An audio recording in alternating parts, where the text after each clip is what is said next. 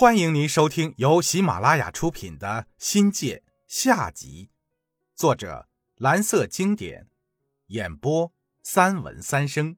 欢迎订阅。第四章，心机。随着时光的流逝，大家对读研越来越没劲儿，课堂作业也只是应付一下。读研的两年基本上是宽进宽出，到毕业的那一年。要参加全国英语研究生毕业统考，遇上了小小的麻烦。因为是全国统一考试，属于国考，教育厅派人亲临考场监考，学校贴出安民告示，告诫各位考员，但凡弄虚作假者，将取消文凭资格。大家紧张起来，可以说大伙对英语一窍不通，即便是学过英语的那几个。年代久远，早已经忘得是一干二净了。读研还要过电脑关，也属于全国统考。有了英语的成功经验，大伙儿都不再把电脑当成是一回事儿。实际上，大伙电脑操作水平比英语不知强了多少倍。那时候，我们学校还没有普及电脑，官员们已经成了电脑通。操作和编辑成了达人，考试自然不在话下了。一晃两年即将过去了，这个期间，大家怀着心事各走各的路，却又能彼此关照，互通有无。虽然对人对事儿各有看法，却没有利害冲突，表面保持着和平共处的状态。每个人按照自己的意愿，走在自己的轨迹上。并在各自的探索中都有些进步。说话间，就到了毕业前夕，毕业聚会列入了议事日程。毕业典礼对大家都很重要，毕竟是自己事业发展上的一个里程碑，有许多事情要做，而且需要群多的人配合才能完成。有忙着打印海报的，设计请柬的。还有联系场地的，请老师找媒体的，在大家的合作下，毕业典礼收场了。相好的两桌人高兴的聚在了一起。等这酒喝到了一定程度，潘兄红头胀脸的说：“啊，工作关系，老是麻烦大家帮忙做作业，实在是对不住大家了啊，请多原谅。”其他同学听后很受感触。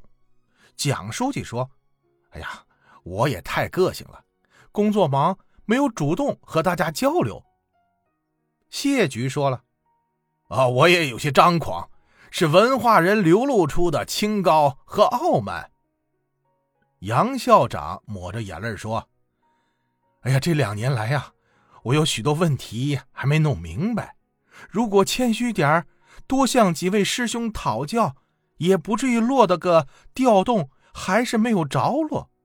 说完，就抱住几位同学大哭失声。餐桌上，大家形影不离；吃饭时，大家相互夹菜，相互劝酒。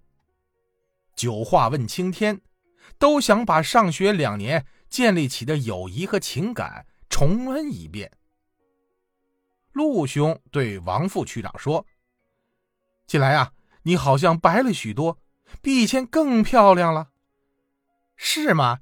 你好像又长高了，也比以前更潇洒了。”大家相视一笑，谁看谁都比以前顺眼了。大家说呀，这一散伙没关系的，大家还在一个区域，还会经常见面，有事大伙一定要相互关照，可以看出来，大家的心情是真诚的，但表情还是有些沉重。研究生毕业给各位带来哪些好处呢？后来没有机会，也就没有再交流过。断断续续听说有的升了官进入到了领导层，因工作扯不上关系，我又不在官场上，彼此往来的很少。即便是我当了校长，为读书这种小事儿还犯不着上门找我。本来啊，我只是个教书先生，身没长物，人言轻微，读研的同学可能早把我给忘了。偏偏我也是不求人的主，自己的事儿自己做，在我的价值观中，过着淡泊的日子，以不求人为上策，显得有点封闭了。渐渐的，我就和他们的联系中断了。后来呀。陆兄当上县长，说我就那么清高，也不去看看他，不至于到他办公室喝杯茶的时间都没有吧？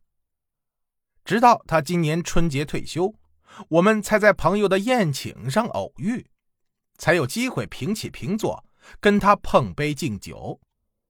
这一晃啊，人生又差不多过了二十年。但对于我。当年的考研还是很有收获的，至少我是贵中第一批研究生。尽管是个冒牌货，给外界造成一种错觉，就是我这个人呐还有点上进心。加上引进外资引发的轰动效应，老师中开始对我评头论足起来，说我能力不错，教学不错，喝起酒来更是没得比。现在想来呀，打牌喝酒纯属排遣解闷儿，消极的东西多一些，算是人生途中的滞留和观光，多少是在无奈中消耗时光。当我练就了一身酒量和牌技时，组里的同行一致拥护我当外语教研组组长。我人缘好，为人处事谦和低调，都说我能行。外语组有我掌门，试看哪个科组敢匹敌。从此，外语组名声大噪，一时成了贵中的笑料。听众朋友，本集已播讲完毕，感谢您的收听，精彩继续。